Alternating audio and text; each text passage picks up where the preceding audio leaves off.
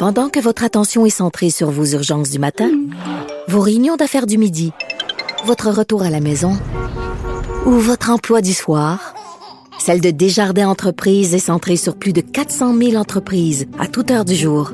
Grâce à notre connaissance des secteurs d'activité et à notre accompagnement spécialisé, nous aidons les entrepreneurs à relever chaque défi pour qu'ils puissent rester centrés sur ce qui compte, le développement de leur entreprise.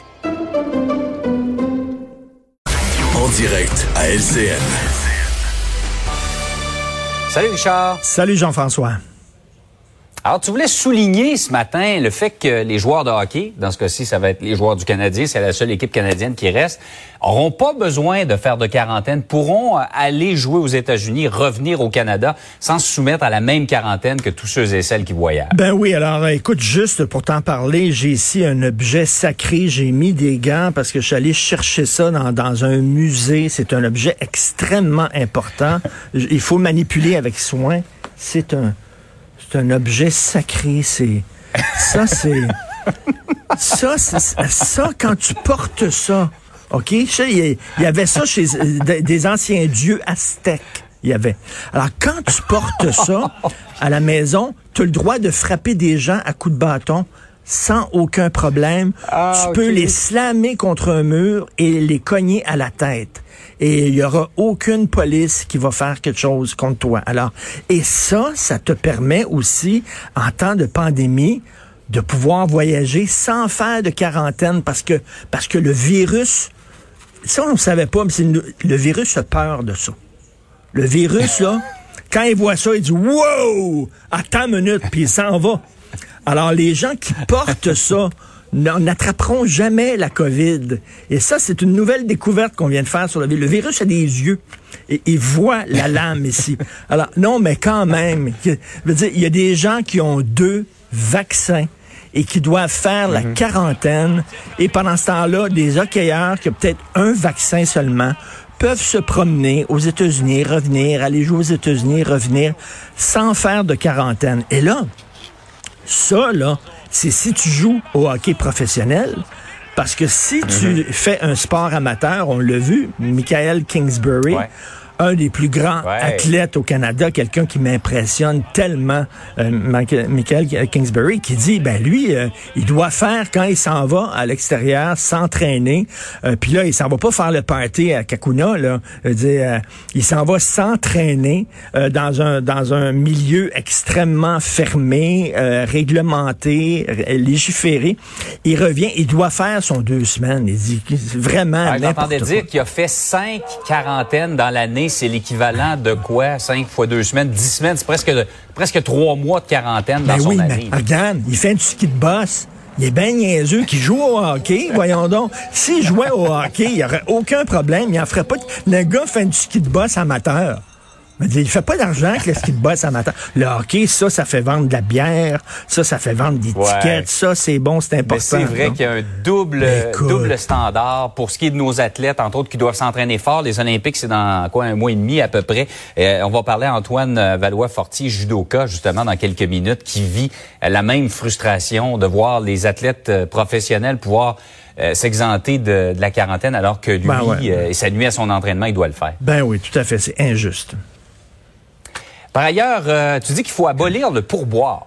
Ben écoute, il y a un restaurant dans le Myland à Montréal, Larry's, qui a décidé, eux autres, le pourboire, d'abolir le pourboire. Donc, les serveurs, les serveuses vont être payés en conséquence de, leur, travail. Dans la plupart des pays d'Europe, il n'y a pas de pourboire. En France, tu laisses un pourboire, c'est inclus dans, le prix. Tu laisses un pourboire si jamais tu as eu un service extraordinaire, fantastique. Tu laisses un petit franc, c'est tout. Alors ici, c'est extrêmement arbitraire. Et il y a des gens qui disent qu'on devrait peut-être éliminer le pourboire et intégrer ça dans, le prix des, dans le prix des aliments et dans le prix des mets. Moi, je suis tout à fait d'accord parce qu'il y a quelque chose d'extrêmement arbitraire dans le pourboire. Là, je vais te faire, OK, deux serveuses, correct? Jacqueline, qui travaille chez Paulette Patate à Verdun, OK, et Monica, qui travaille dans un resto branché de Grande Allée. Monica a 23 ans. OK, une robe super sexy, des talons hauts, OK? Alors que Jacqueline a 55 ans, 55 ans et elle ressemble à un coup de poing n'importe à la viande. Qui va recevoir le plus gros pourboire, selon toi, entre Jacqueline et Monica? Autre chose. Dans un monde idéal, il n'y aurait pas de différence. Il n'y aurait pas de différence, mais on sait comment ça fonctionne.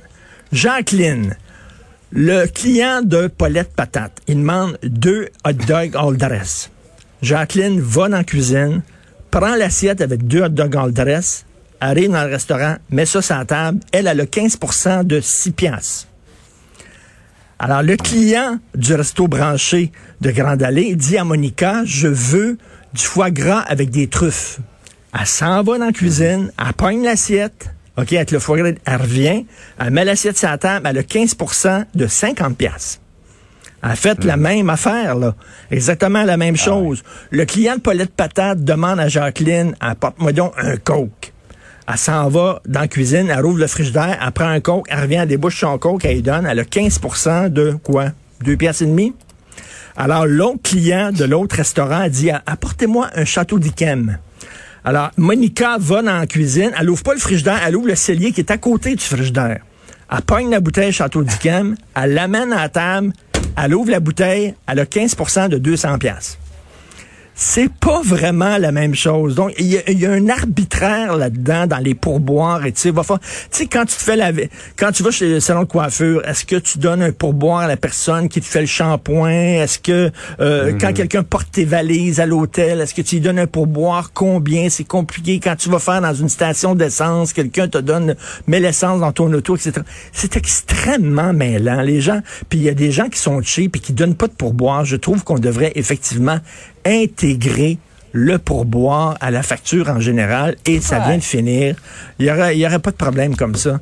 Euh, ça se fait dans d'autres pays et il n'y a aucun problème. ça se défend. Moi, je suis pour ça.